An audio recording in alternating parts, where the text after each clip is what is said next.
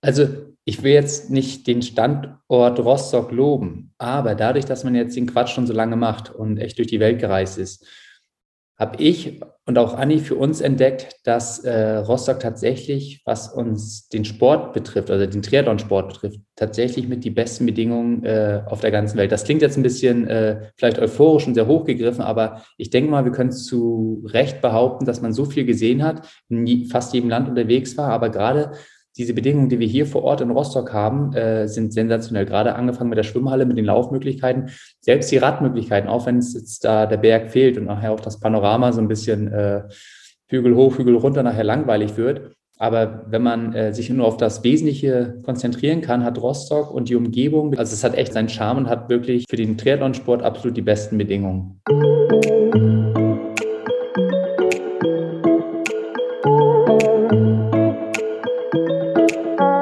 Was für eine Liebeserklärung an Rostock. Michael Rehlert lobt seine Geburtsstadt in den höchsten Tönen. Der Profi-Triathlet und sein Bruder Andreas sind für Trainingslager und Wettkämpfe rund um die Erde gereist. Jetzt, da sie auf die Zielgeraden ihrer erfolgreichen Laufbahn einbiegen, kehren sie zu ihren Wurzeln nach Rostock zurück. Und damit moin und hallo zum Wellenrauschen Podcast Nummer 34. Mein Name ist Oliver Kramer und ich habe zu meiner großen Freude einen der Relat-Brüder, nämlich Michael, vor das Mikrofon bekommen. Der Rostocker zählt seit 10 bis 15 Jahren zu den besten Triathleten auf der Mitteldistanz. Seine Erfolge sprechen für sich. Micha wurde zweimal Weltmeister, dreimal Europameister und gewann unzählige Profirennen auf der sogenannten 70.3 Distanz. Zusammen mit seinem vier Jahre älteren Bruder Andreas träumt er im Herbst seiner Karriere noch einmal vom ganz großen Wurf nämlich einen Titel beim bedeutendsten Triathlonrennen der Welt, dem Ironman auf Hawaii.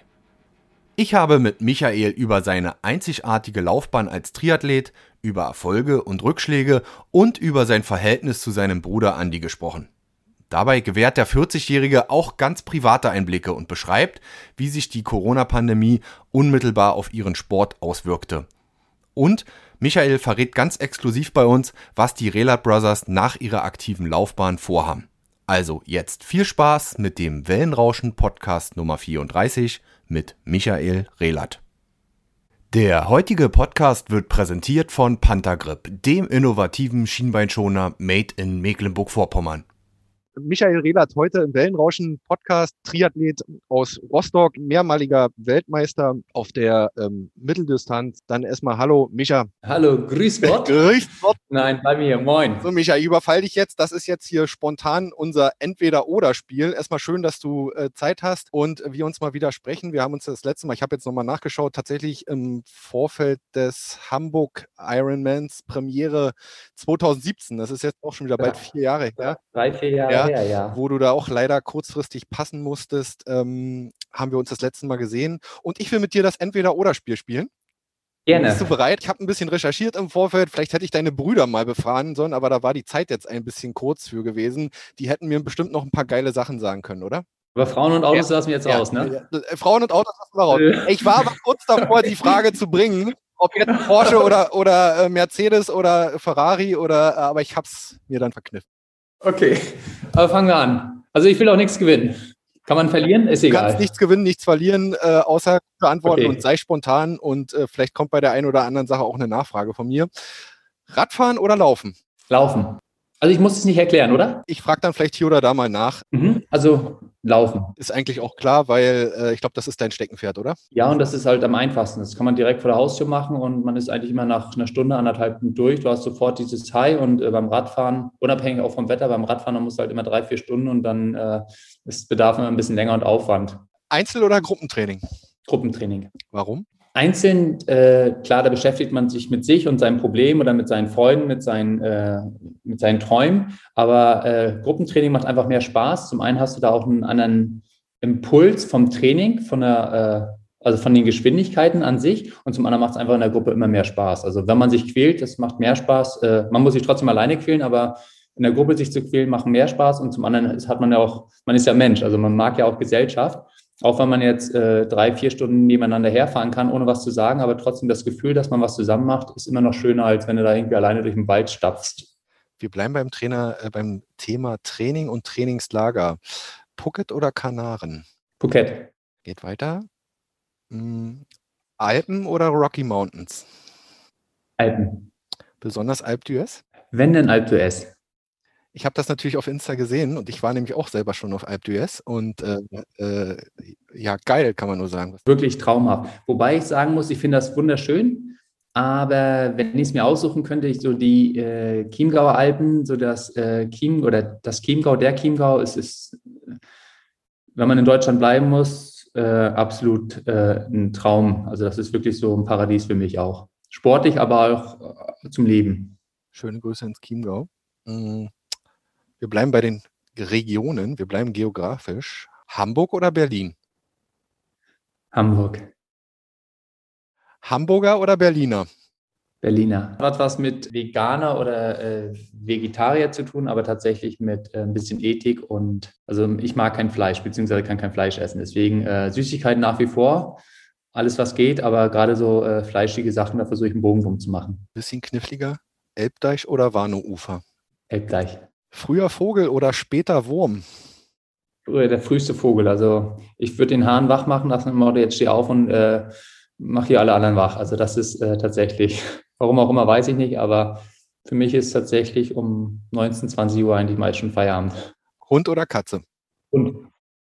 Du hattest mal einen Hund, ne? Äh, immer wieder, ja. Und immer noch eigentlich, aber ja. Wir sind schon beim letzten. Weltenbummler oder Heimkommer? Also man, das Gras auf der anderen Wiese ist immer grüner. Und jetzt, wo ich merke, dass ich zu Hause bin, tatsächlich äh, zieht es mich wieder weg. Aber auf der anderen Seite, wenn man unterwegs ist, möchte ich immer wieder auch gerne nach Hause. Und deswegen momentan muss ich durch die Zeit, würde ich jetzt doch wieder Weltenbummler sagen. Aber ich glaube, das ändert sich immer wieder, ne, bei dir? Ja, das, ja, noch. noch, genau. Ja. Ich frage dann in fünf Jahren wieder, ne? Das, das ist einfach so. Aber das ist ja bei, bei, bei, jedem, bei jedem so, dass es äh, immer wieder auch eine Frage der, der Zeit und der Wahrnehmung ist. Und ich glaube, du hast in deinem Leben ähm, viel gesehen, äh, viel von der Welt gesehen und das möchtest du ja auch nicht missen. Ne?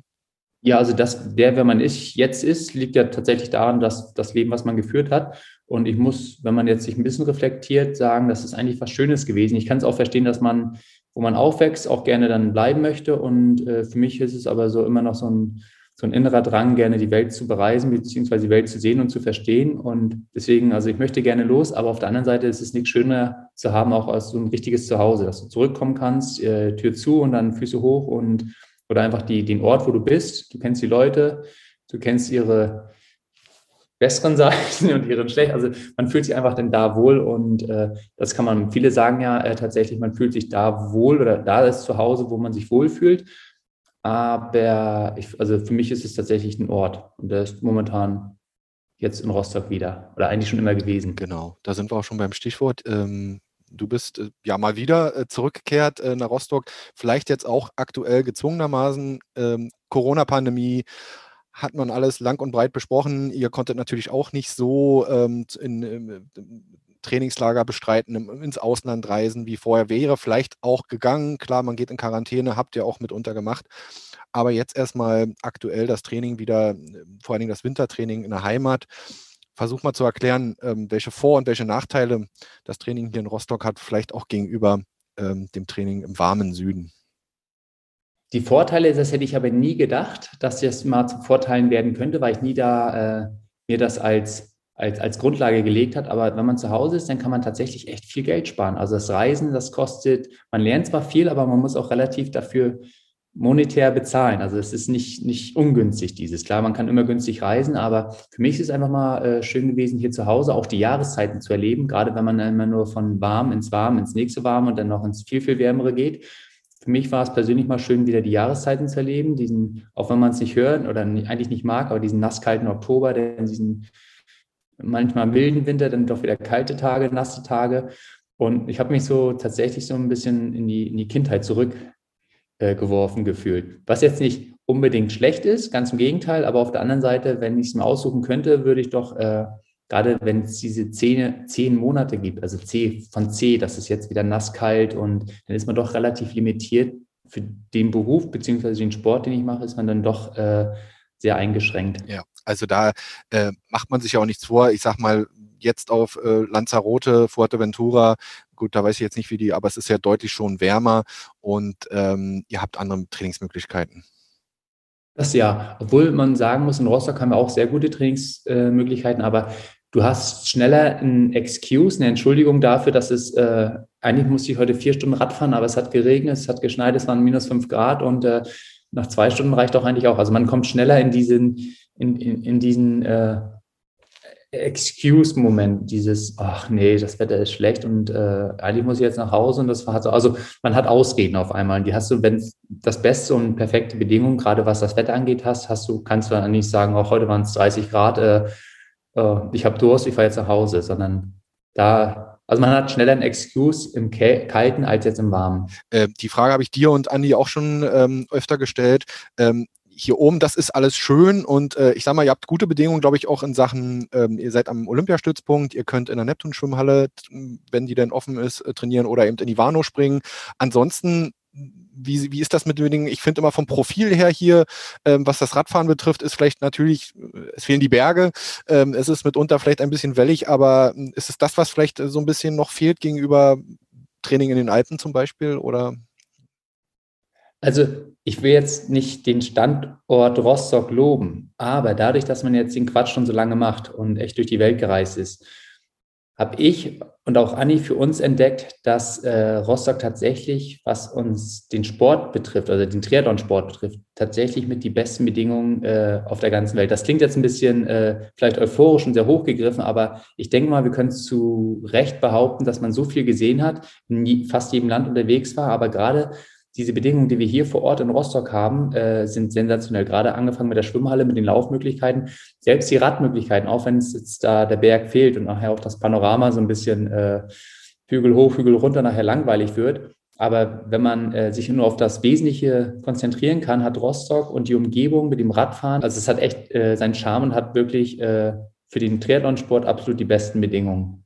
Das hört man äh, hier gern. Und ähm, ja, wie ist es wieder mit äh, dem großen Bruder zu trainieren? Das war ja in den vergangenen Jahren immer mal wieder so, auch im Ausland. Es ist jetzt nichts Neues sicherlich für dich.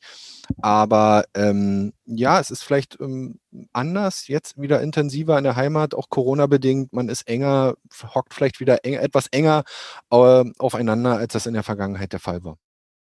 Äh, also wir, wir, machen ja nichts Politisches draus, also wegen Corona hin oder her, weil Corona wird ja so äh, äh, gerne genommen, dass wieder die Menschen mehr zusammenrücken. Ich hatte eigentlich das Gegenteil äh, oder sehe eigentlich das Gegenteil, dass die Menschen viel egoistischer werden. Aber nichtsdestotrotz mit meinem Bruder, dadurch, dass ich immer jetzt die, gerade über die Wintermonate immer im Ausland war, für lange Zeit, hat man sich, den Kontakt hat man nie verloren, aber man hat nachher so ein bisschen das eigene Leben vorangebracht, beziehungsweise auch das eigene Training. Jetzt, dadurch, dass wir beide zu Hause sind, aufeinander mehr oder weniger äh, gezwungen sind, es macht irre viel Spaß. Ich habe selten so, also so, so, so viel Witz, so viel Lachen, so viel, auch so harte Sachen vom, vom Training an sich erlebt, wie jetzt äh, in den letzten Monaten mit Andi wieder zusammen. Ich glaube, wir haben uns beide da wieder gefunden und haben uns selbst klar gemacht, was uns am wichtigsten ist. Klar, der Sport ist wichtig hin oder her, aber dieses, wenn man was teilen kann, das, was immer unsere große Stärke war, im Vergleich zu den anderen Athleten, das konnten wir jetzt nochmal richtig nutzen. Da muss man sagen, Corona, Dank in Anführungszeichen, aber es hat uns nochmal äh, wieder zusammengebracht und äh, jede Trainingseinheit tatsächlich, egal wie schlecht die auch manchmal war, also man, ist, man steht ja nicht morgens auf und kann Bäume ausreißen, manchmal legt man sich auch hin und sagt, oh, das wird nichts. Aber trotzdem ist man immer wieder mit dem Lächeln ins Bett gegangen und war mit dem Tag zufrieden, gerade weil man äh, jemanden hat, der ganz genau weiß, was in einem vorgeht und halt auch manchmal dann, je nachdem, man unterstützt sich ja, äh, den anderen auch so ein bisschen äh, hochheben kann, wenn er gerade ein bisschen strauchelt. Und dann aber auch mit Witz und Charme, das ist halt das Schöne. Und deswegen, also ich will jetzt die Antwort nicht so lange äh, rauszögern, aber äh, da muss man sagen, dass, also Corona hat Anja und mich gerade wieder äh, weiter zusammengebracht, gerade was das Training angeht, aber auch wieder das Brüderliche. Das wollte ich gerade sagen. Also das brüderliche Frotzeln, das sich gegenseitig aufziehen, das muss, glaube ich, sein. Äh, das, das, das, das, gehört, glaube ich, das ist äh, Standard. Aber geht ihr da vielleicht auch ein bisschen anders miteinander um? Hat sich das Verhältnis mit den Jahren vielleicht auch ein Stück weit geändert, äh, weil man ja jetzt, du bist älter, wir, man alle ein bisschen ja. gesetzter geworden, vielleicht auch ein bisschen ruhiger.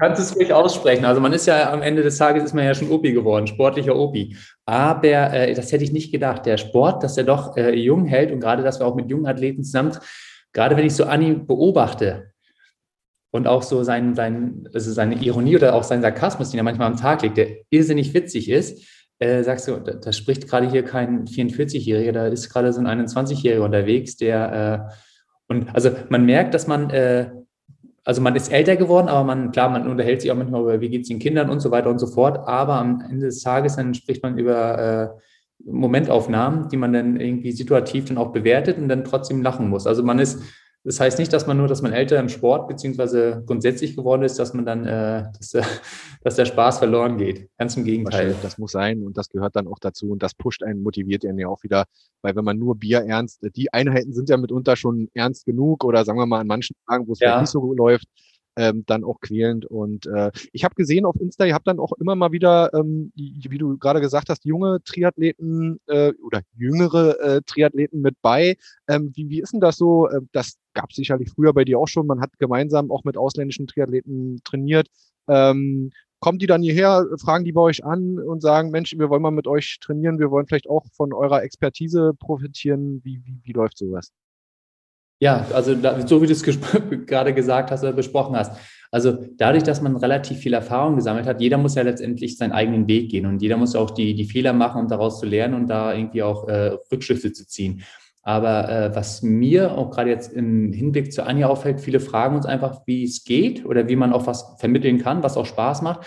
Und gerade auch so äh, diesen Schritt zum Profi-Triathleten zu wagen, ist halt unwahrscheinlich schön bei den Jungen zu sehen, weil man weiß ganz genau, worum es geht, was sie, welche Ängste sie haben, welch, äh, welche Träume sie verfolgen. Und gerade wenn man mit denen auch wieder trainiert, das steckt ja auch wieder an. Das ist, man kommt wieder selbst so ein bisschen aus seiner Komfortzone raus und sagt, ja, deswegen machen wir eigentlich das, weil wir eigentlich diesen Traum verfolgen und äh, diese, ja, diese, diese Leidenschaft haben. Und das muss man sagen, die, die, deswegen macht es auch Unspaß, mit jüngeren äh, Athleten zu trainieren. Äh, weil wir einfach dadurch wieder ein bisschen mit äh, vielleicht auch jung bleiben. Ich weiß nicht. Also wenn wir jetzt nur unter uns sind, dann sind wir vielleicht irgendwie echt Opis. Aber so haben wir immer noch so dieses Gefühl, man ist immer noch mitten in den 20 hängen geblieben. Und man muss dazu sagen, warum wir die auch einladen, beziehungsweise warum wir angefragt werden, tatsächlich die Trainingsbedingungen. Also man, man, ich war ja selbst immer so einer, der äh, wollte die Welt bereisen, dachte, irgendwo ist es immer schöner und das Gras ist viel grüner. Aber dann merkt man tatsächlich, gerade wenn es um den Sport geht, also hier in Rostock, da ist nicht viel verkehrt gelaufen. Das ist eigentlich alles richtig und ist genau so, wie man es haben muss. Und das merken halt, das kann man auch, den Fehler, den ich gemacht habe, überall gucken und machen und tun und äh, ist hier ist nicht so schön. Kann man jetzt quasi jungen Athleten, die sehen, warte mal, ihr, ihr seid ja jetzt immer noch in Rostock, ihr bleibt ja noch in Rostock, können wir mal vorbeikommen und uns das angucken, damit ihr selbst sehen, wie toll das eigentlich ist, gerade wenn die jetzt irgendwo aus dem Ausland kommen. Äh, total spannend, weil äh, man das vielleicht nicht immer, also klar, Rostock ist cool äh, als Stadt so, aber so als Trainingsstandort, ähm, dass, das, dass das so positiv äh, bewertet, hätte ich jetzt, ja, würde man vielleicht erst auf den zweiten Blick sehen, ne? Aber du meinst das ja und so und ihr habt das ja auch so ähm, verinnerlicht, ja. ne? Also ich will ja auch gar nicht zu, äh, was vorwegnehmen, aber zum Beispiel, das ist mir jetzt, man hat sich ja über die Jahre oder über die Jahrzehnte hat man sich was aufgebaut. Man hat eine Struktur gehabt und die hat man nachher noch verfeinert und für sich so ein bisschen geschaffen, wie man das am besten braucht. Und wenn du dann irgendwo wieder ins Ausland gehst oder selbst in eine andere deutsche Stadt, dann muss man immer wieder bei Null anfangen. Und hier hat man sich eigentlich, was man verkennt oder was ich verkannt habe, auf einmal gesehen, warte mal, hier ist ja alles da. Man hat sich doch alles schon mal aufgebaut. Warum das jetzt wieder kaputt machen und irgendwo neu anfangen, wenn du jetzt eigentlich alles hast, was auch Spaß macht? Das sieht auch Andreas. Also wenn man die Struktur hat, die noch so ein bisschen in sich organisiert, dann hast du tatsächlich, ich meine, ich will jetzt hier nicht äh, über den Standort Rostock so, so schwärmen. Also ich komme aus Rostock und ich fühle mich hier wahnsinnig wohl, aber ich würde auch zugeben, wenn es irgendwo schöner wäre. Aber tatsächlich ist das so für mich äh, und auch für Andi und für das, was wir machen, mit die also besten äh, Bedingungen. Dann lassen ja. wir das, dann lassen wir das so stehen. Ja, lassen wir gerne. äh, äh, und ähm, kommen wir vielleicht nochmal zum vergangenen Jahr. Das würde, ist natürlich immer so die Standardfrage, aber würde mich natürlich auch interessieren. Ich habe mich in den vergangenen Monaten auch öfters mit Ausdauer- und äh, Triathlon-Trainern, Sportlern viel unterhalten. Und ähm, nicht, dass die jetzt ins große Jammern verfallen wären, aber es war natürlich insbesondere ähm, äh, für Triathleten anders als jetzt vielleicht für Läufer ähm, doch schwierig, ähm, unter diesen Bedingungen zu trainieren, A und B vor allen Dingen Wettkämpfe zu bestreiten. Da gab es so ein paar Einladungswettkämpfe, äh, wo man sicherlich die Sponsoren mal sich zeigen konnten. Ja, du hattest es, glaube ich, mal in Gedina äh, probiert.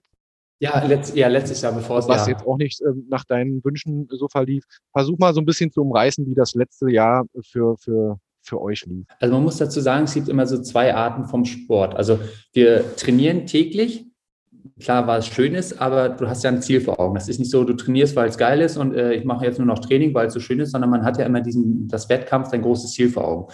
Und das ist halt das, wie es eigentlich bei den meisten Berufen zurzeit ist. Äh, man kann denen nicht nachgehen. Also man kann immer noch trainieren, man kann immer noch durch den Wald laufen, aber die Wettkämpfe, für, für was man eigentlich den ganzen Quatsch hier macht, für was man hier sich täglich quält, finden halt nicht statt. Und das ist das Frustrierende. Und das ist auch, also da will ich jetzt nicht drüber reden, auch das Wirtschaftliche, wo du sagst, oh, das ist jetzt, äh, du lebst vom Ersparten, du nimmst dir Kredite auf, nur damit du halt deinen Traum weiter verfolgen kannst.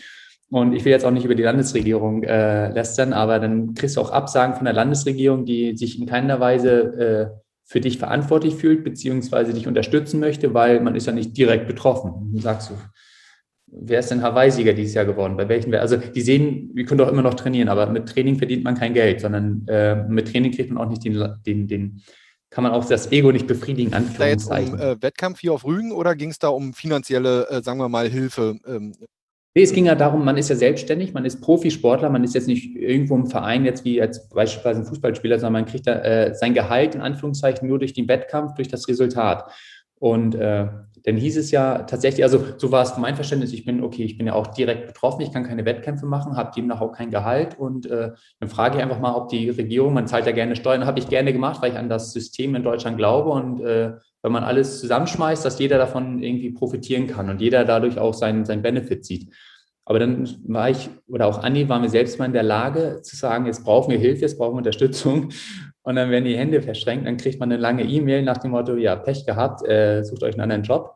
Und also nee, so, so ungefähr und sagst, ihr seid ja nicht betroffen, dann, dann, dann frage ich das ganze System, schade, man hat doch so viel mit investiert und also nicht investiert, aber so viel steht hinter diesem System in Deutschland und dann auf einmal wirst du so abgespeist nach dem Motto, ja, dann euren Spaß hier könnt ihr dann halt nicht machen. Und sagst, ja, also das ist so, über 10, 10, 15 Jahre oder noch länger, bald 20 Jahre äh, Werbung ähm, für, äh, auch wenn ihr vielleicht nicht immer unmittelbar hier gewohnt habt, aber ihr habt immer euren Vereinssitz, ihr habt, äh, Andi war viele Jahre, ist viele Jahre hier, also ihr habt sehr, sehr viel Werbung für die Region, für den Triathlon, Sport allgemein, für den Sport allgemein. Hier seid x-mal Sportler des Jahres und da werdet ihr auch mal gerne eingeladen von OZ und NNN und äh, wem nicht ein und NDR. Das ist ja auch alles gut. Aber wenn man dann mal um Hilfe äh, bittet. Du hast recht, ich will auch gar nicht lamentieren, aber ich, ich finde es nur tatsächlich persönlich ein bisschen enttäuscht, nachdem auf der einen Seite wird dir die Hand geschüttelt, aber auf der anderen Seite, wenn du mal nur fragst, so wirklich äh, so devot fragst, nicht mal so nach dem Motto, ich bin jetzt hier, gib mir was und ich bin doch der Größte und Beste und Schönste und ich habe hier so viel Steuern gezahlt, aber wenn man wirklich so ganz zurückhaltend fragt, ob man Hilfe bekommen könnte, um über diese Monate, über die Zeit hinwegzukommen, dann so in so einer belanglosen E-Mail abgespeist wird nach dem Motto Pech gehabt, äh, dann sagst du, aua, das tut, also so wird halt, so ist die Rechtfertigung für den Profisport jetzt oder für unseren Sport, das finde ich respektlos, nicht uns gegenüber, unabhängig jetzt von das. Also mein Ego kratzt es jetzt nicht wirklich. Ich finde es zwar traurig, aber dem Sport gegenüber, dem, also es gibt ja mehr als nur eine Sportart, die davon betroffen ist.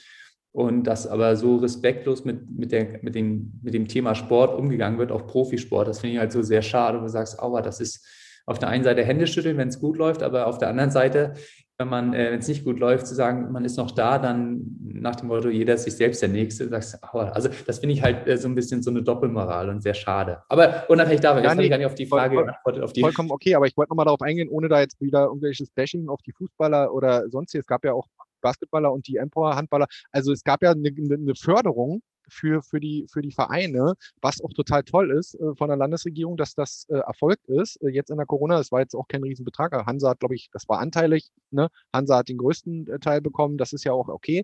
Und darauf willst du auch nicht hinaus, aber dann die Einzelsportler wurden da so ein bisschen vergessen. Das weiß ich zum Beispiel gar nicht, aber ich habe nur äh, angefragt, ob wir einfach die, oder dass man zum Beispiel mit seinen Gewerbesteuern, dass man die alles so, dass man das wenigstens ein bisschen äh, reduziert wird, dass man halt die Kosten äh, also ich will nichts bekommen, aber dass man selbst seine Kosten, man muss ja auch, man ist ein Wirtschaftsunternehmer, man versucht seine Kosten auf einer gewissen Hinsicht dann auch äh, die Ausgaben halt zu schmälern. Und das sind so eine Kosten, die, die kann man nicht. Und auf der anderen Seite, diese, der, man hat nie einen Gegenwert, aber einfach diese Hilfe, die man, man, ich, also das, ich, das klingt jetzt das soll nicht pathetisch, aber man sich jemanden um Hilfe zu bitten, das braucht ja immer Überwindung. Man ist ja sonst unabhängig, man sagt, so, hier, ich reise durch die Welt, ich kann das Schönste. Also man ist, hat so ein gewisses Selbstwertgefühl. Aber dann jemand also um Hilfe zu bitten, diesen Schritt zu gehen und dann aber so, so erniedrigt und enttäuscht zu werden und du sagst, aua, für, aua, das, also deswegen auch, also ich habe auch mit Anni gesprochen, wir werden hier nie wieder um Hilfe fragen, weil diese Art und Weise, wie mit uns als Sportlern umgegangen ist, ist einfach nur traurig und äh, dass sich jeder wirklich dann äh, diesen Schritt nochmal zu gehen und sich nochmal so vorführen zu lassen, finde ich einfach nur schade. Das ist tatsächlich, obwohl man Rostocker ist, für das Land startet und äh, tatsächlich durch und durch MVler ist, aber das finde ich die, die Situation äh, nicht gerade so. Also wir würden deswegen nicht mit dem Sport aufhören und äh, lieben halt nach wie vor unsere Passion und kriegen auch nach wie vor diesen äh, Wachen, also machen das auch gerne, aber die Art und Weise da, wenn es irgendwie nochmal mit einem Erfolg sein sollte, dann muss man, glaube ich, sich zweimal fragen, wer jetzt einem da die Hand schüttelt und äh, sagt, äh, wir haben euch ja unterstützt, dass ihr das machen konntet. Und sagst, nee, Ihr wart eigentlich die, die noch einen Stein in den Weg gelegt haben. Aber ja. Weil ich finde es schön, äh, dass du das Thema mal ansprichst, weil das ja sonst immer so ein bisschen unter dem Verborgenen bleibt und ähm, meistens eben, das wusstest du jetzt auch nicht, das kam jetzt von mir, ähm, eben auch völlig zu Recht, die Vereine, äh, eben zuerst die größten Vereine bedacht werden, aber äh, man sollte ja dann vielleicht auch auf die, äh, ja, wie man mal schon bei Hansa so sagt, die Leuchttürme schauen und ähm, ihr seid, was, was die Einzelsportler betrifft, seid ihr die Leuchttürme. Das finde ich so schade. Also es muss immer Leuchttürme geben, aber die Leuchttürme, die strahlen ja also es wird ein Kuchen gebacken, der Kuchen wird gebacken wegen einem Leuchtturm, in Anführungszeichen, aber dann sollte auch der Kuchen unabhängig jetzt, wer da mit, also dann fair verteilt werden, dass jeder so ein bisschen, äh, und das finde ich, also ich will da auch jetzt gar nicht drauf rumreiten oder sowas, aber es ist halt nur so, weil du ja gefragt hast, auch so, äh, also gerade zu der Zeit, man muss auch wirtschaftlich denken, was wir eigentlich nie dachten, wir machen das, was wir machen aus voller Leidenschaft, aus voller Überzeugung. Und dann kommt nachher auch der monetäre Aspekt mit rein.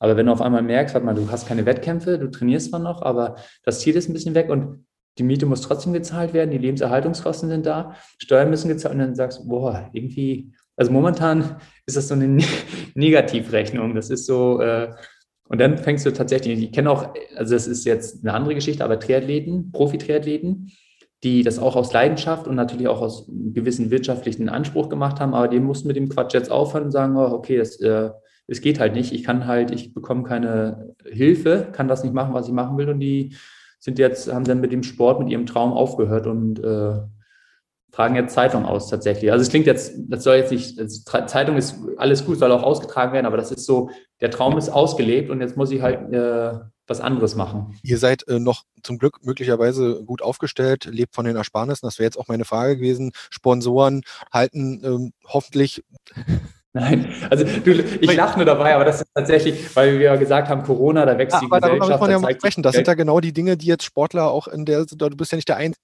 ja, dem das so. Aber da sieht man, Sport ist zwar die schönste Nebensache der Welt und es ist auch wirklich schön, dass die Leute sich bewegen und auch der Profisport ist aber halt Profisport. Das ist heißt, wenn einer, wenn man nicht gewinnt, dann gewinnt ein anderer, dann kriegt der halt in Anführungszeichen auch die Kohle, diesen wirtschaftlichen Erfolg. Wenn jetzt keiner gewinnen kann, dann sagt ja auch der Sponsor, ja, so, also so, also ein Solidarverein sind wir jetzt hier nicht. Ne? Also ihr könnt keine Wettkämpfe machen, denn ja, dann ist jetzt ja, haben wir jetzt auch nicht wirklich so den, den Nutzen von euch. Also man merkt halt, dass es tatsächlich äh, alles einen ökonomischen oder wirtschaftlichen Nutzen hat, sowohl für den Sportler, aber als auch für die Unternehmen. Und äh, bei uns ist es ganz klar, klar, die Sponsoren springen ab, man kriegt keine Prämie, man kann keine Wettkämpfe machen. Und die sagen ja auch nicht nur, weil wir den Sport so lieben und äh, ihr uns die letzten Jahre so lange äh, geholfen habt, beziehungsweise uns äh, auch unterstützt haben, unterstützen wir euch jetzt in der Phase auch. Und also das findet man überhaupt in keinster das Weise. Also genau meine Frage, Sponsor, aber wahrscheinlich von mir wieder mal total naiv, dass man sagt, das wird vielleicht bei dem einen oder anderen vorkommen, aber äh, Leute, wir unterstützen euch seit zehn Jahren oder seit fünf Jahren oder seit drei Jahren. Ja, und nee. äh, in der Krise halten wir zu Stange und danach nächstes Jahr 2021 äh, geht's wieder aufwärts und wir sind dabei und äh, also ich kann das verstehen, dass auch Vereine, also Vereine hier, Unternehmen auch durch diese Krise wirklich äh, leiden und auch äh, also wirtschaftlichen Schaden dadurch äh, äh be bekommen oder bekommen oder haben. Aber äh, auf der anderen Seite dann wieder, wenn ein bisschen was gemacht wird in der Zeit, das dann so als barmherzig darzustellen, stimmt auch nicht. Also wir, ich, also das ist, keine, das ist kein Geheimnis, wir haben massiven wirtschaftlichen Schaden. Sponsoren sind abgesprungen und äh, auf der anderen Seite, klar, kann jetzt auch nicht den Sponsor, warte mal, ihr könnt uns ja kein, ihr braucht uns ja kein Geld geben, weil wir können ja auch nicht starten. Das verstehe ich auch. Also ich verstehe auch das Argument. Aber das ist halt, Corona, was ich auch gemeint habe, die, die Gesellschaft rückt mehr zusammen und ist füreinander da. Das ist so, also gefühlt ist jeder, also da ist meine Naivität so ein bisschen verloren gegangen nach dem Motto, wir machen noch, ist doch jetzt zwar Corona, ist alles nicht so ausführbar wie gedacht, aber wir als Menschen mögen uns doch trotzdem noch alle und wir können auch mit dem Lächeln noch durch die Gegend gehen, auch wenn es jetzt momentan schwer ist. Aber äh, Corona zeigt so das wahre Ich, diese Krise, nach dem Motto, hier ist sich jeder selbst der Nächste und alle irgendwie äh, gönnen dem anderen nicht, ich will nicht sagen, den Dreck unter die Fingernägeln, aber das ist schade zu sehen, dass äh, die Krise nicht die Menschen stärkt, sondern eigentlich meine, also ich, wie gesagt, ich habe keine, also das ist das meine, mein, mein Gefühl, was ich täglich sehe oder mitbekomme und auch meine Meinung ist, dass sie das die Menschen mehr auseinandertreibt. Ja. Ähm, und wie sieht es ähm, trainingstechnisch aus? Äh, über die Trainingsbedingungen haben wir jetzt ja ausgiebig hier gesprochen, aber ähm, musstet ihr euch zwischenzeitlich einschränken, gerade als so, sagen wir mal, Schwimmhallen dicht machen oder hat man da vielleicht auch gewisse Privilegien, dass man dann mal für eine Trainingseinheit äh, alleine reinkommt oder ähm, musstet ihr sozusagen mit der kalten Warnow dann äh, wirklich tatsächlich äh, Vorlieb nehmen jetzt im Wintertraining?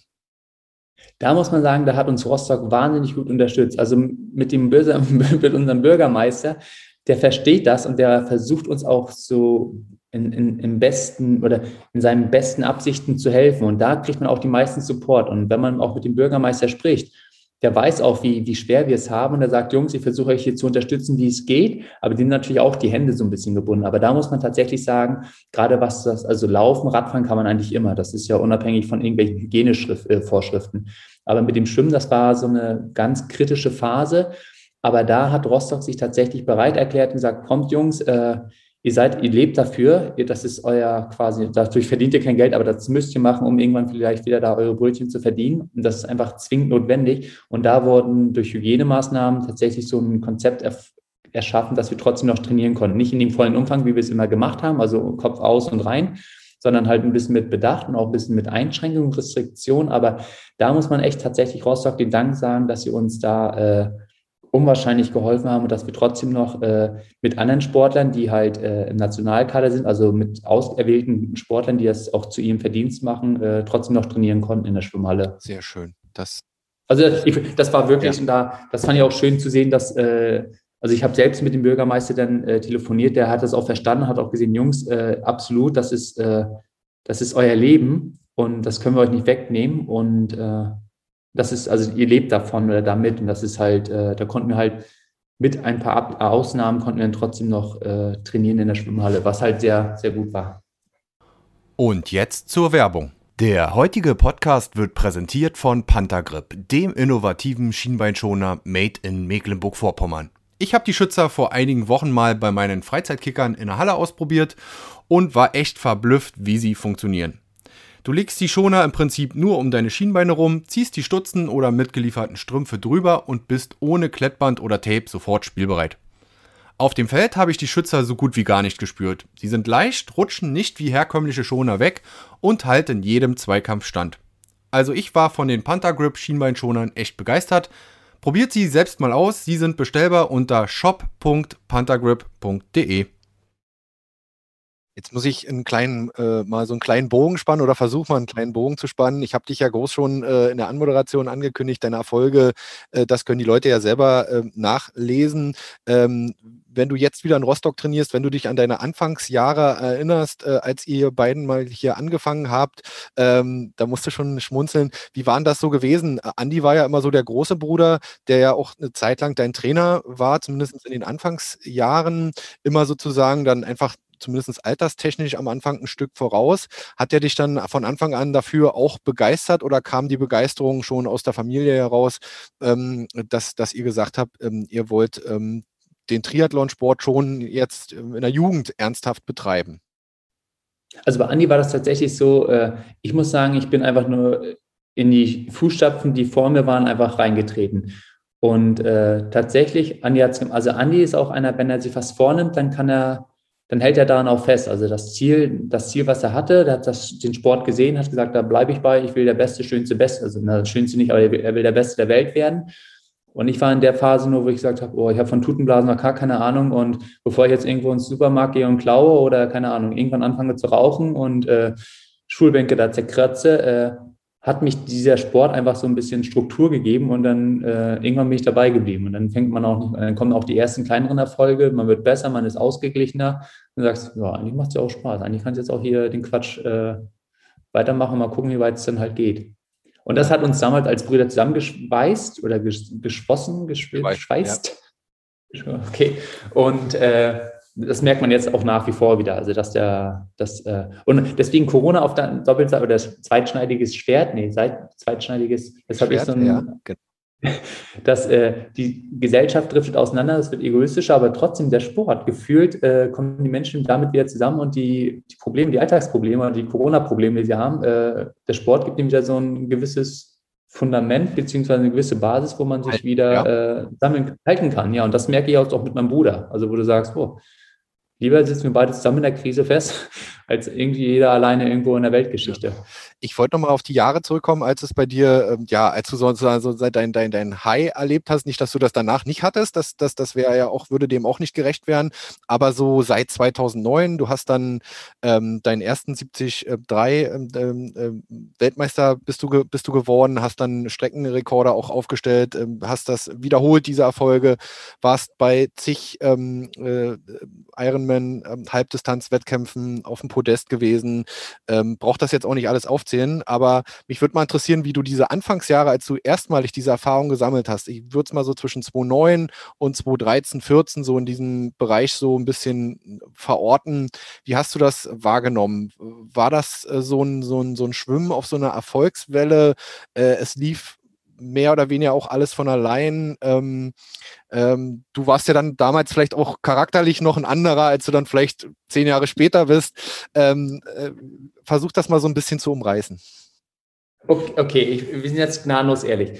Also man trainiert ja, man ist Nachwuchs, man hat äh, die Eltern supporten ein und äh, irgendwie ist das Leben alles so, so eine Wolke. Also man fällt nie hart. Dann hast du auf einmal Erfolg, dann kriegst du auch ein bisschen Kohle, dann kriegst du auch die Anerkennung und dann wirst du vom emotional, vom, vom Typen her nie so selbst und stark gewesen zu sagen, okay, äh, ich habe mich da komplett drinnen verloren. Ich wusste beispielsweise, ich gehe ans, äh, ich gehe an den Start und das klingt sehr überheblich, aber so war es damals. Ich ging an den Start und ich wusste, ich gewinne. Da, kann, da könnt ihr mir egal wen hinstellen, ihr könnt mir noch zwei Platten geben und ich kann auch mit zehn Minuten später starten, ich gewinne trotzdem. Also ich hatte so eine gewisse Arroganz und Überheblichkeit und die habe ich natürlich auch ausgekostet. Ich habe nicht nachgefragt nach dem Motto, könnte auch was mal schief gehen? Gibt es auch andere Athleten, die besser sein könnten? Nein, ich bin an den Start gegangen. Ich wusste, ich gewinne. Und das war so die Überheblichkeit, die, die ich auch gelebt habe nach dem Motto, wieso? Ich bin doch sowieso der Beste. Also sportlich gesehen, das passt alles. Und irgendwann kommt dann, wenn du dann auch nicht mehr arbeitest, sondern so, es kommt dir alles so zugeflogen, dann vergisst du auch, wie du da hingekommen bist, nach dem Motto, wieso, ich, ich schwimme jetzt hier, ich surfe ein bisschen auf der Welle, das kann eigentlich nur, so kann es jetzt noch die nächsten 30 Jahre gehen.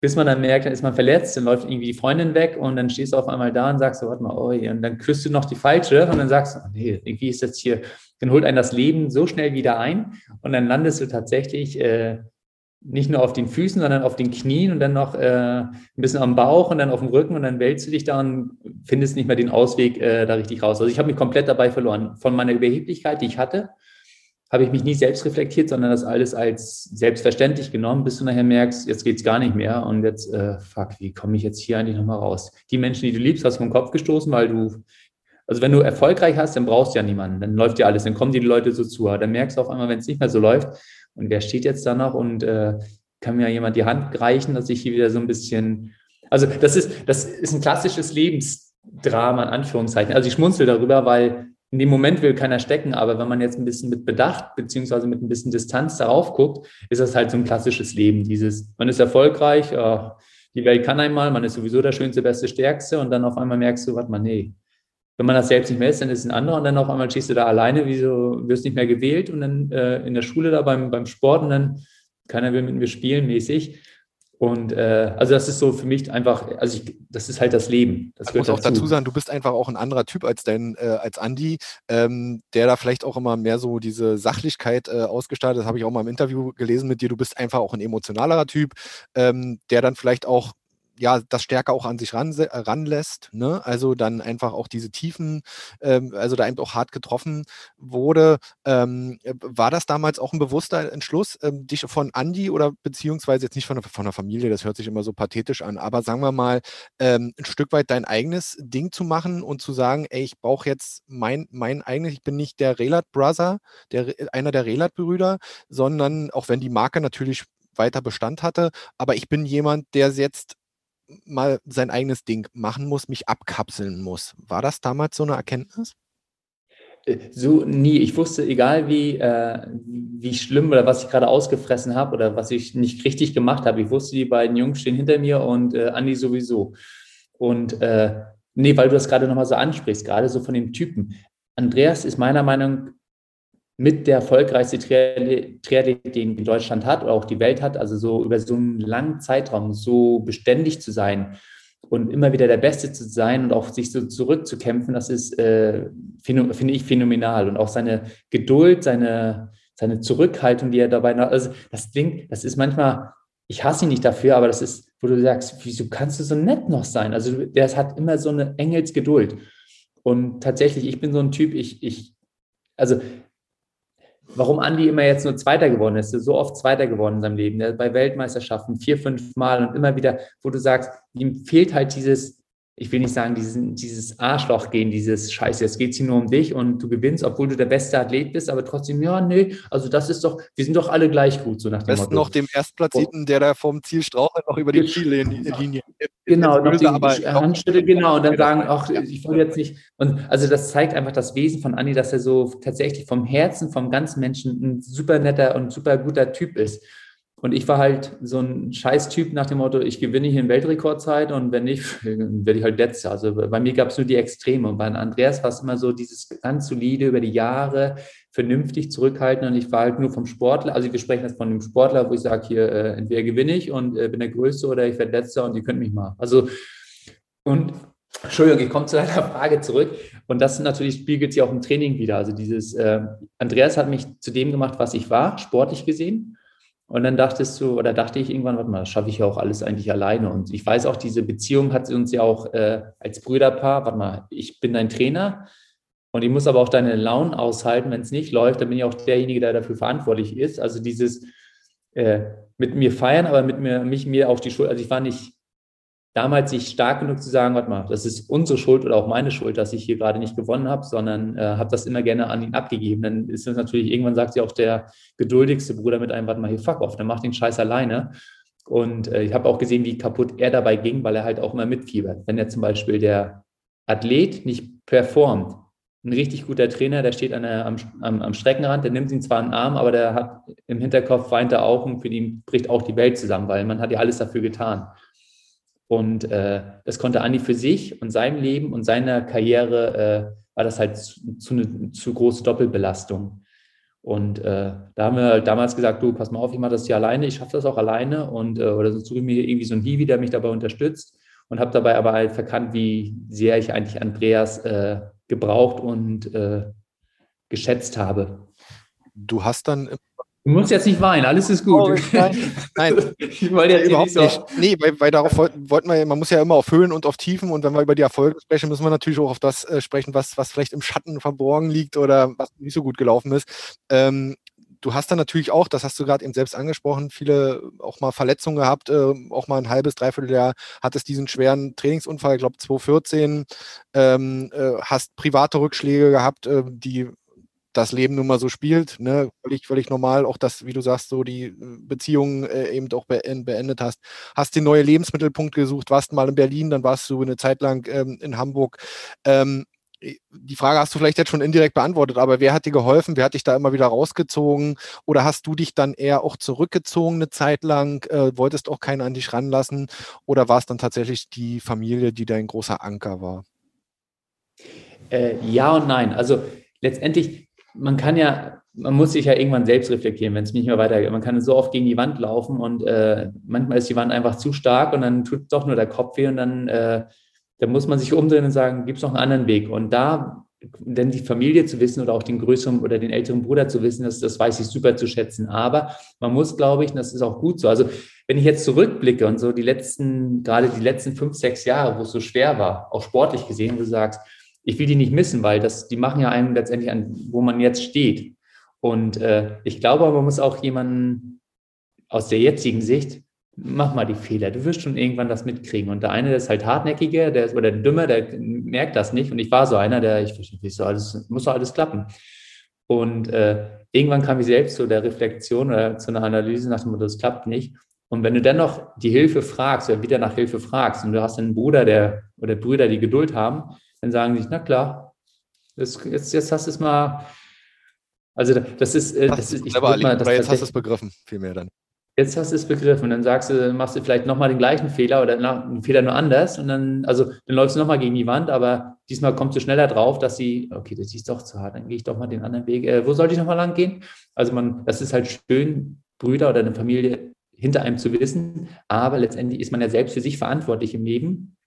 Und äh, für mich ist momentan das Lebenswort, ich will abends ins Spiegel gucken und sagen, pff, alles richtig gemacht und äh, du kannst zufrieden ins Bett gehen. Und aber zu wissen, dass man halt Brüder hat, für die man auch genauso da ist. Ja nicht nur so, dass ich genommen habe, beziehungsweise jemand, sondern ich weiß auch, äh, für meine Brüder oder auch für Freunde ist man ja auch da. Nach dem Motto, äh, ich habe momentan im Rucksack nicht ganz so viel Steine, also kannst du ruhig Stein, den du gerade trägst, kannst du hinten reinfeuern, äh, den nehme ich gerne mit. Also so, man, man, man baut sich ja oder man fängt sich auch immer wieder gerade in doofen Lagen äh, gegenseitig auf. Also unabhängig jetzt auch vom Bruder, Brüder sein. Und da, da weiß ich nur Anni zu schätzen, äh, dass er halt immer da ist.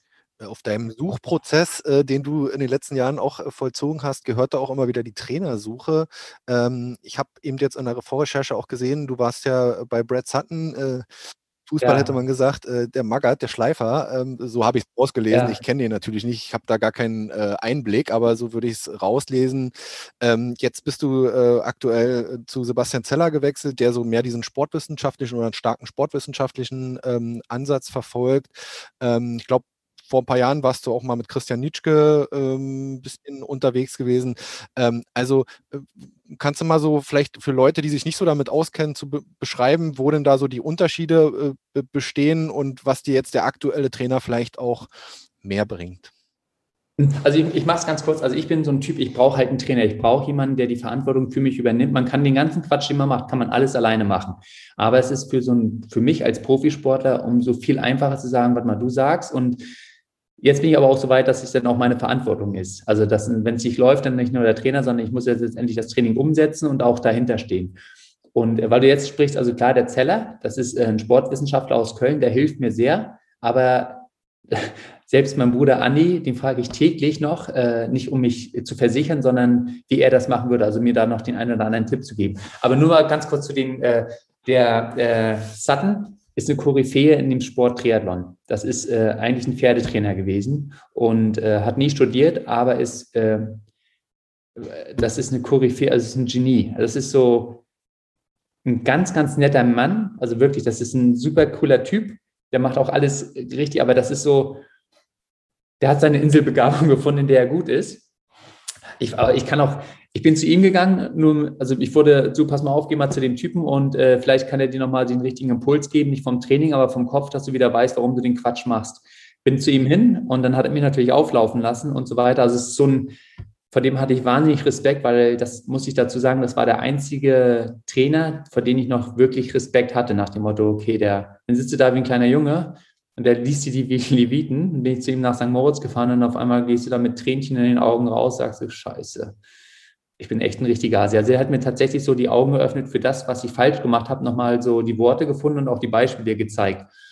Da habe ich es mit ihm probiert. Äh, das hat auch alles eigentlich ganz gut geklappt. Es ist dann natürlich ein Schleifer, das ist so Trainingswissenschaft. Ja, nee, das machen wir nicht. Wir machen jetzt hier, du machst so lange, bis du nicht mehr äh, gehen kannst, dann krabbelst du und wenn du nicht mehr krabbeln kannst, dann schläfst du. Also so dieses, das war sehr, sehr viel und ich stehe da auch drauf. Aber das Gute ist, du wirst halt, äh, du gibst deinen eigenen Willen ein bisschen ab das, das Ding, das ist auf, in der ersten Hinsicht nicht gut, aber du, du komplette Verantwortung liegt bei ihm.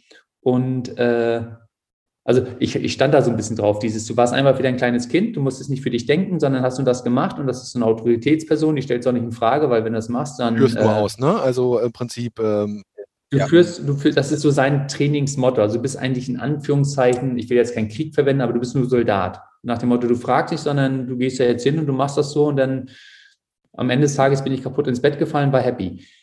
Das ist nachher letztendlich zu, nicht zu Bruch gegangen, ganz im Gegenteil, aber ich bin dann vom Auto angefahren worden und habe dann gesagt, äh, die Bedingung für ihn war, er will eigentlich den Athleten immer jeden Tag sehen. Also er will du kannst sagen, ich bin kaputt, ich gehe nicht mehr und ich will nicht mehr und ich bin müde und äh, ich kann das nicht umsetzen, sondern äh, der guckt dich an und auch wenn du sagst, nee, heute geht's gut, nee, du machst jetzt heute gar nichts mehr. Du gehst jetzt nach Hause, legst dich hin, isst frühstückst was, was auch immer, du gehst ja noch eine halbe Stunde laufen, das war's für dich und sagst, nee, nee, ich fühle mich hier blenden, lass mich doch.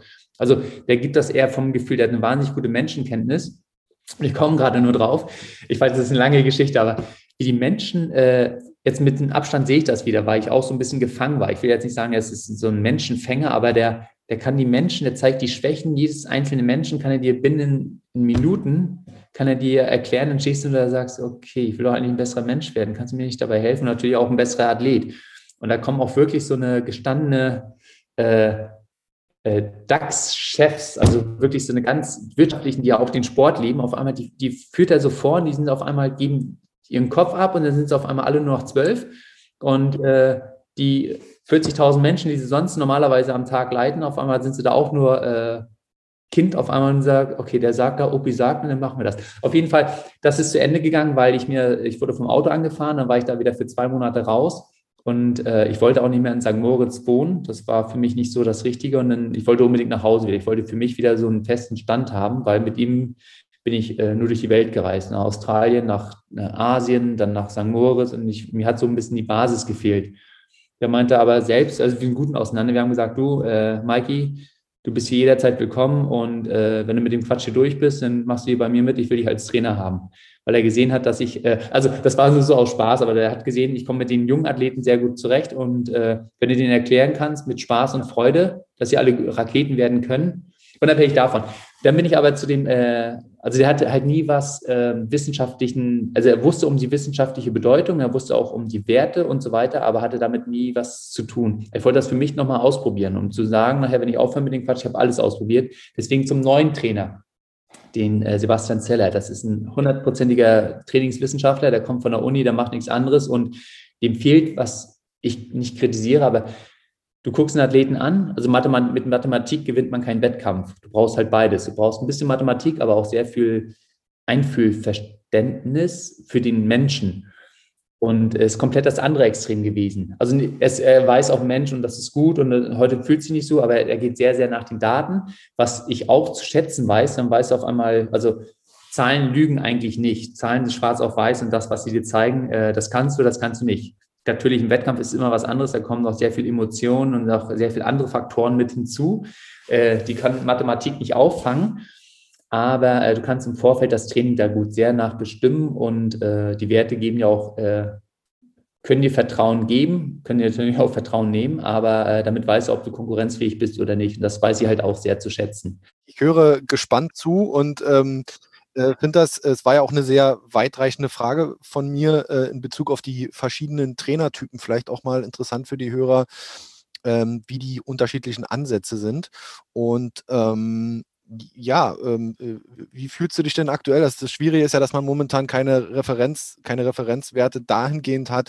Natürlich kann man immer sagen, die Werte sind gut, äh, äh, äh, Micha ist noch ähm, sehr leistungsfähig und kann auf Top-Level noch gut performen. Das habe ich ja neulich auch gelesen irgendwo. Aber ähm, der Wettkampf ist das Salz in der Suppe. Äh, fühlt, wie fühlst du dich denn?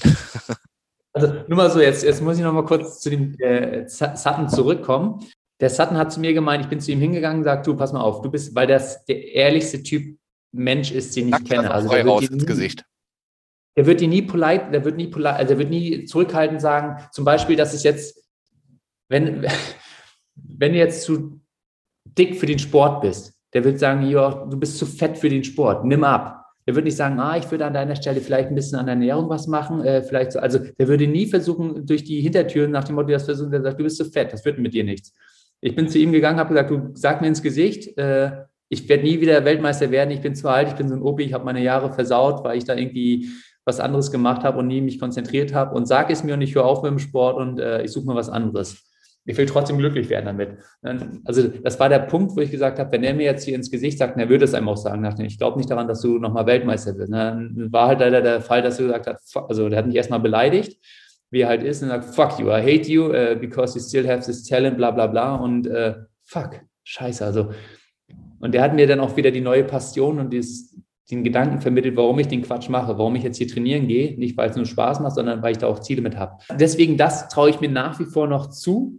Und ich weiß, man macht immer wieder äh, als Sportler, das ist eine andere Geschichte, aber man ist immer auch wieder ängstlich. Man ist verletzt und bist so ein bisschen in Humpel zu und sagst so, was du auch im Vorfeld noch gesagt hast, ja, nee, ich muss noch trotzdem, man hat halt Angst, Pause zu machen, weil man, wenn man Pause macht, die anderen trainieren weiter und man denkt ja immer gleich, durch Training wird man besser, wird man auch, aber man muss auch dem Körper die Ruhe geben. Das, da bin ich leider nicht ehrlich zu mir selbst. Und äh, ich bin der Meinung, deswegen mache ich den Quatsch auch, deswegen stehe ich jeden Morgen ja kurz nach fünf auf, um äh, mich so ein bisschen zu schinden, weil ich Weltmeister werden will, weil ich der beste Triathlet werden möchte und auch sein kann, weil ich das Talent noch in mir habe und auch das Feuer in mir habe. Und äh, es ist halt so eine, die Werte ist das eine. Ich war noch nie gut, das muss ich mir selbst sagen, ich war noch nie gut in den absoluten Werten. Bei mir ist es halt, weil, jetzt kommen wir wieder zu Anni zum Vergleich, wenn Anni die Werte, die er jetzt im Training ermittelt und auch im Training hat, die kann er eins zu eins umsetzen im Wettkampf. Und das, was Andi beispielsweise im Training hat, da weiß man auch, okay, das wird er auch im Wettkampf umsetzen. Bei mir ist es die Werte, die ich habe, okay, du kannst, kannst du im Wettkampf nochmal das Doppelte drauflegen oder auch komplett alles verlieren. Also das ist so, deswegen Eine Mathematik. Ja? Ja, ja, genau. Mathematik ist äh, gewinnt, lässt dir keine, oder damit gewinnt man keine Wettkämpfe, es kann aber Prognosen geben. Und bei mir ist es aber auch so eine, also auf mich wetten, das wäre immer schwer. Also entweder gewinnst du alles oder du gewinnst halt gar nichts. Jetzt dann meine Gruppe lieber auf Handy, ne? Wieder. Ja, dahin, dahin, also die Werte sind bei mir, was du gefragt hast, die sind okay, die sind aussagekräftig. Ich bin damit äh, konkurrenzfähig.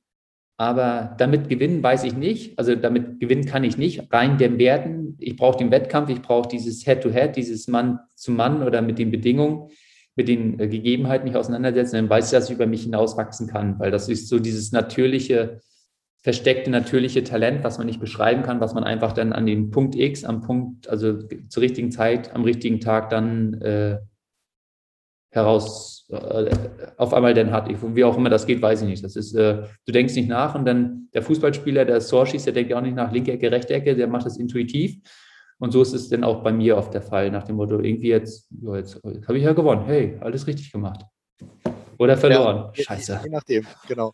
Ähm, äh, wie, wie, siehst du dahingehend so jetzt so die Konkurrenz? Äh, ich habe jetzt hier auf meinem Zettel zu stehen natürlich die deutsche Konkurrenz, weil ich finde, es hat sich in den letzten ja, zehn Jahren ultra viel getan. Natürlich muss man immer noch unterscheiden zwischen, ja, wer ist gut gerade auf der olympischen Distanz, wer ist auf der Mitteldistanz, was dein Steckenpferd ja nach wie vor ist, und wer ist auf der Ironman äh, Langdistanz ähm, äh, vorne, ähm, dass die Leistungsdichte höher geworden ist, äh, nicht nur in Deutschland. Äh, wie siehst, siehst du es generell? Die Konkurrenz schläft nicht, sagt man immer so schön, die Jüngeren drängen nach. Ähm, wie, wie siehst du das Ganze? Also das sehe ich so und das ist auch das Schöne an dem Sport. Der Sport entwickelt sich und mit der Leistung, mit der man vor zehn Jahren gewonnen hat, damit gewinnst du nicht mehr. Also im Blumentopf, also wollte ich jetzt nicht sagen, aber ich will jetzt auch nicht schmälern, aber mit der Leistung, die hat sich einfach über die Jahre, hat sich die halt entwickelt und ist besser geworden. Und die Jungs, auch gerade was du gesagt hast, der Jan Frodeno ist halt das Nonplusultra.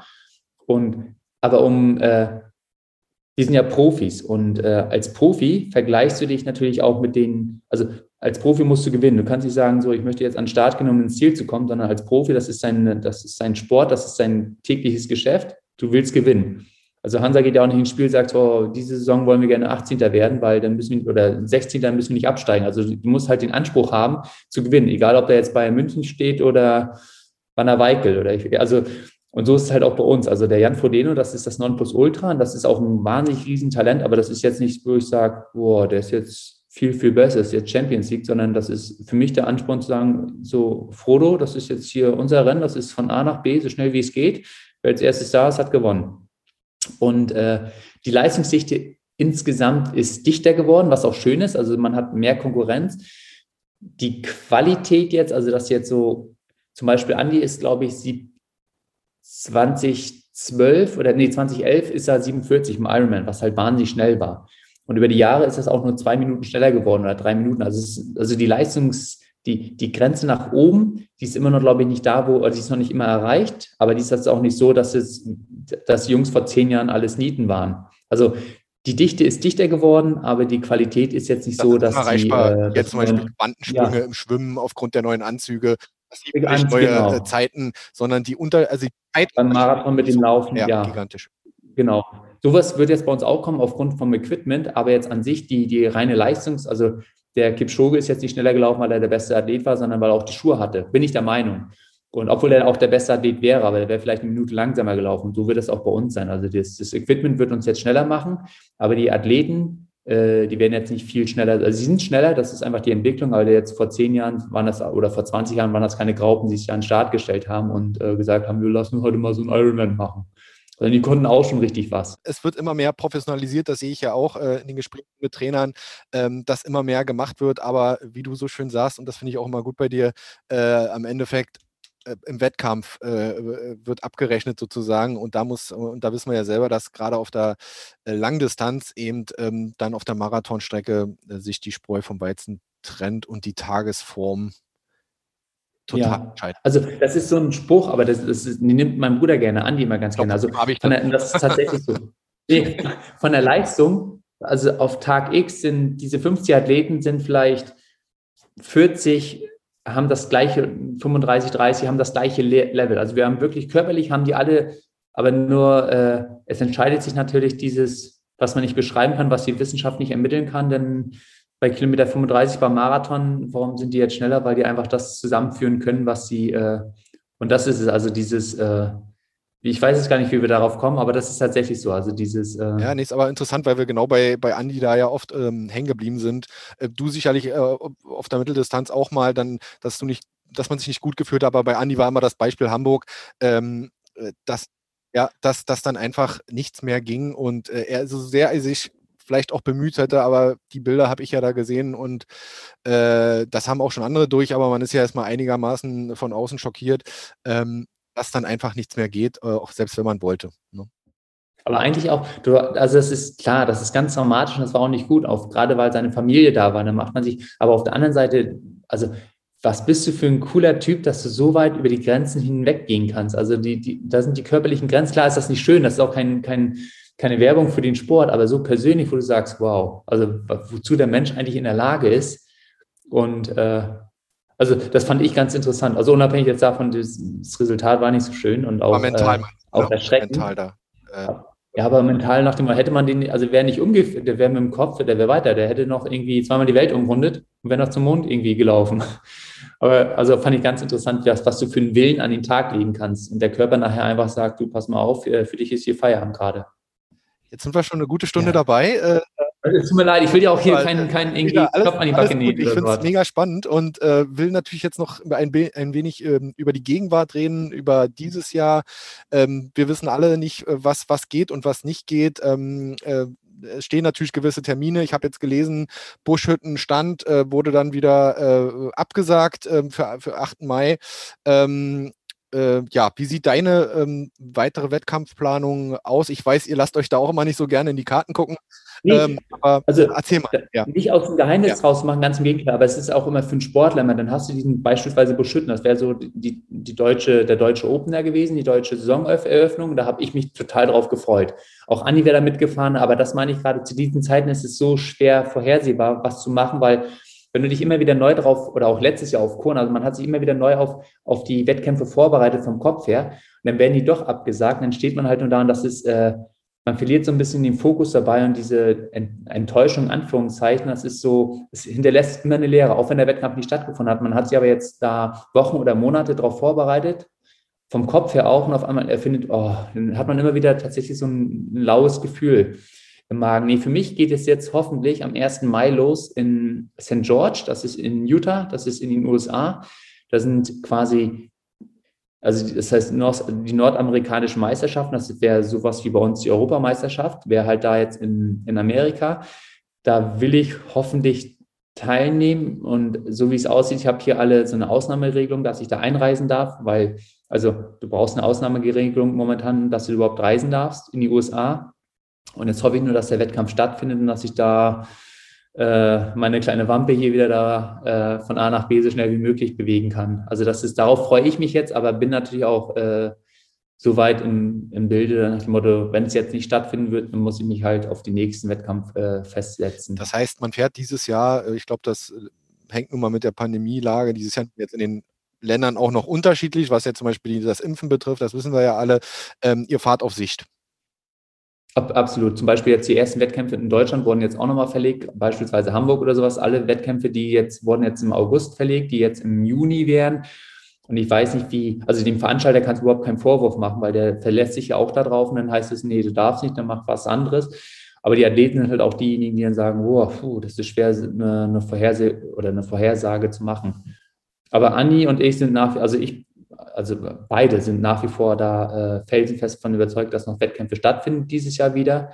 Und am Ende des Jahres wollen wir da beide äh, in Kona am Start stehen und sagen, so, die Opis haben es noch immer nicht verstanden, die wollen jetzt immer noch probieren und äh, die macht es immer noch ja, Spaß. Die, die Relats, äh, die es erneut versuchen. Ähm, nun äh, ist es ja immer so schwierig, ähm, das pauschal zu sagen, weil man ja das nicht voraussehen kann. Ähm, die Frage kommt am Ende, glaube ich, von, von jedem, jedem Journalisten ähm, oder Podcaster in dem Fall. Ähm, äh, du hast jetzt Ende 2020 in einem Interview gesagt, naja, für die Langdistanz bin ich noch nicht so weit, weil was einfach ja auch eine Entwicklung ist.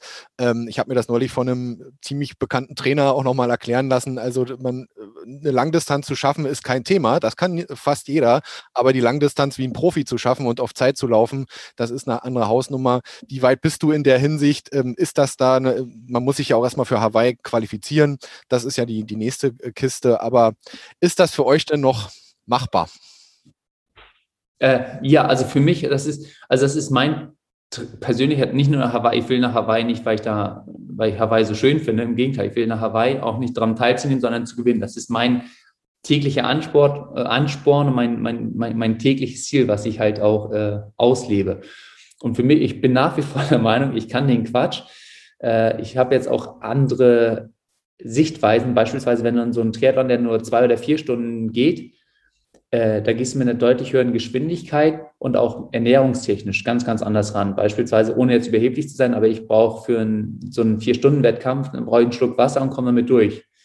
Und äh, das sagt ja auch immer, das klappt auch irgendwie zwei Schluck Wasser, warte mal, vier Stunden, zwei, dann einen Schluck Wasser, zwei Schluck Wasser, acht Stunden kriege ich hin.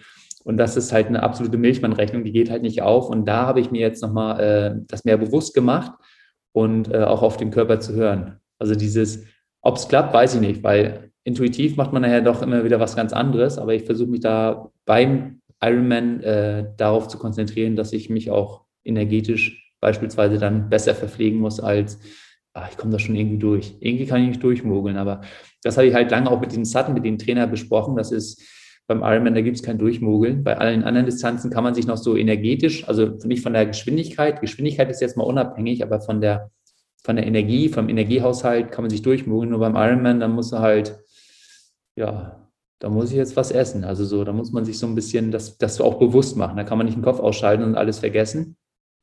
Und auch den, den, den Magen, also das ist eine andere Geschichte, also den trainingstechnisch und muss auch den Magen darauf vorbereiten. Wenn er sagt, warte mal, ich habe nie was zum Essen gekriegt bei vier Stunden, warum schmeißen wir jetzt hier irgendwie ein paar Gels und ein paar Bananen noch rein? Also, damit will ich doch gar nichts zu tun haben hier. Also so, das ist halt ein, Prozess, den man lernen muss, aber auch trainieren muss. Den kannst du sagen, so in zwei Wochen ist alles gut, sondern das ist auch über Jahre, dass man das sich dann antrainiert. Ja. Ähm, nun ist es bei dir die eine Kiste, äh, du bist 40, zwar auch ähm, im Herbst deiner Karriere, aber es gibt genug, äh, das hat mir Andi damals auch äh, vehement erklärt, genug äh, Ironman-Leute, gerade auf der Langdistanz, die in dem Alter noch gute bis sehr gute Leistungen, Spitzenleistungen erbringen können. Bei Andi, der ist jetzt 44, ähm, äh, wie, wie sieht es da aus? Also ich meine, ähm, euer Traum ist es ja, das gemeinsam zu schaffen und ähm, man guckt natürlich immer, ja, schon äh, auf die ausgehenden Jahre. Das machen ja, ja, ihr kriegt ja auch Kommentare beziehungsweise ähm, auch Feedback äh, von, von Freunden oder äh, be bekannten Athleten. Ähm, äh, ist das euer letztes Jahr oder äh, äh, Andis letztes Jahr? Aber das muss man einfach dann schauen. Ne? Nee, also können wir gerne sagen. Also Andi, für Andi ist es sehr, sehr, sehr, sehr, sehr höchstwahrscheinlich das letzte Jahr. Nicht, weil er keinen Bock mehr hat, sondern weil er, er will einfach mehr Zeit für die Familie haben, weil Triathlon-Profi ist auch sehr egoistisch. Also muss halt, du verbringst viele Zeit, also verbringst mehr Zeit mit deinen Trainingskameraden als jetzt beispielsweise zu Hause. Du musst halt viel dafür tun und auch sehr viel dafür opfern.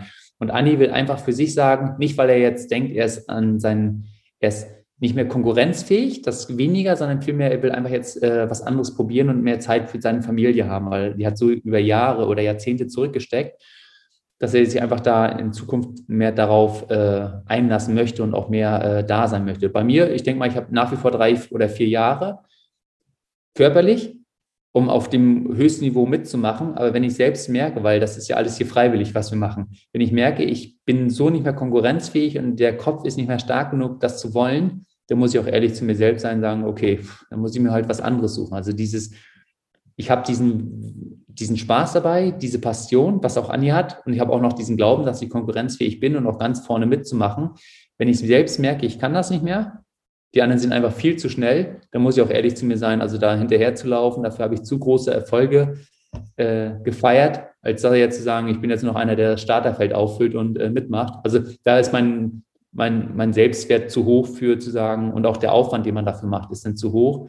Dann würde ich mir auch was anderes suchen. Aber so gebe ich mir selbst persönlich noch drei bis vier Jahre. Und Anni ist eigentlich dieses Jahr raus. Aber ich weiß bei Anni, ich trainiere mit ihm täglich, wo ich auch sage, leck mich ja mal. Darf ich das ja, sagen? Darfst du.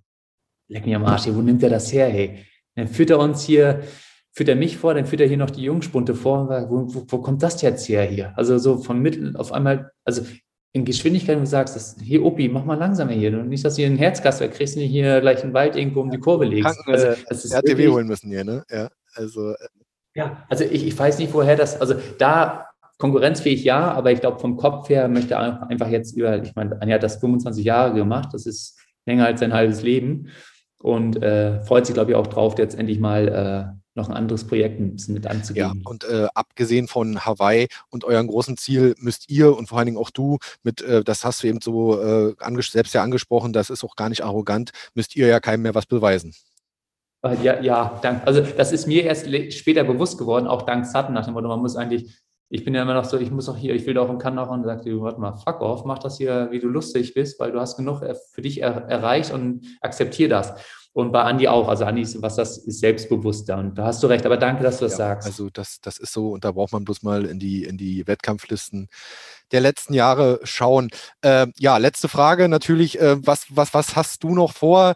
Ähm, Andi hast du eben angesprochen, du hast sicherlich noch ein paar Jahre, die du auch mit Spaß ähm, äh, an der Sache weitermachen willst, aber das, was du vorhin mal so in einem Nebensatz angedeutet hast, was der, was der Brad Sutton zu dir gesagt hast, sind das so Dinge, die du dir mal zumindest in entfernterer Zukunft vorstellen könntest, als Trainer zu arbeiten, dein Wissen möglicherweise oder auch nur an die Jugend weiterzugeben, als, als äh, im Nachwuchs hier ähm, in Rostock oder wo auch immer? Ähm, oder sagst du, ähm, ich könnte mir auch mal ganz andere Sachen vorstellen, abseits ähm, des Trainerdaseins? Also ich könnte mir tatsächlich vorstellen, so einen schönen Camper mal, äh, also das ist für mich so ein Traum, den ich selbst noch äh, nebenbei hege, dass ich einmal noch die ganzen Orte auf der Welt, auf der man war, war man immer aufgrund von Sport. Man war immer zeitlich eingeschränkt und oder auch Europa. Man hat Europa bereist immer nur aufgrund von dem Sport, war immer irgendwo äh, im Hinterkopf nach dem Motto, ich muss jetzt hier, ich muss aufstehen, ich muss, also man konnte das eigentlich nie so wirklich genießen, weil man immer gefühlt in, in Zeitnot und Zeitstress war. Nee, aber welches Projekt, also da kann ich mir nochmal so für ein halbes Jahr bis Jahr einmal so äh, Füße hoch und äh, mal gucken, wie es hier eigentlich wirklich aussieht, ohne dass man immer diesen Stress mit dem Sport hat. Aber was Anja und ich uns vorstellen, da sind wir auch ein bisschen schon in die Gespräche mit der Stadt vertieft, äh, Rostock tatsächlich nochmal zu würdigen mit äh, dem, was Rostock kann und ist, sondern also Rostock so so, so einer Sportstadt wieder werden zu lassen und auch hinsichtlich gerade vom Triathlon, dass man hier nochmal wirklich so, ein, so, eine, so eine Basis schafft, für die Sportler, nicht nur regionale Sportler, sondern für internationale Sportler, sondern die Trainingsbedingungen hier anpreist und hier so eine Art Institut erschafft, dass, äh, dass hier die besten Sportler der Welt trainieren können. Also dass die wirklich so unter, du brauchst Leute, die da Bock drauf haben. Das ist ein Projekt nach dem Motto, äh, lass uns heute mal, also es ist schon ein langfristiges Projekt, das auch gut geplant werden will und wird auch gerade, dass man hier etwas erschafft, dass man über die Grenze hinaus von Rostock äh, bekannt machen kann, aber auch die Sportler äh, im Triathlon, äh, klingt jetzt so pathetisch, aber so ein Hochleistungssportzentrum, wie es selten in der Welt gibt, äh, gerade für den Triathlon zu, zu errichten.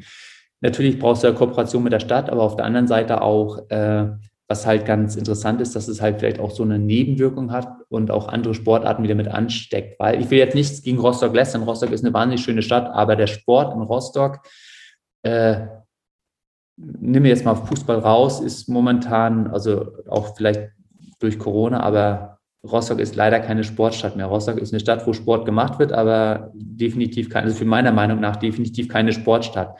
Und wenn du jetzt nochmal so ein Elefantenprojekt hier hast, dass das wieder auch die anderen Sportarten mit anstechelt, dass man wirklich hier wieder, dass die Kids von morgen Mut zum Leistungssport haben. Also wirklich der Mut zum Leistungssport zu sagen, Mama, Papa, ich habe da Bock drauf und Mama und Papa sagen, klar, das machen wir, weil wir sind mutig genug, um nochmal diesen Sport, um diese Werte zu vermitteln.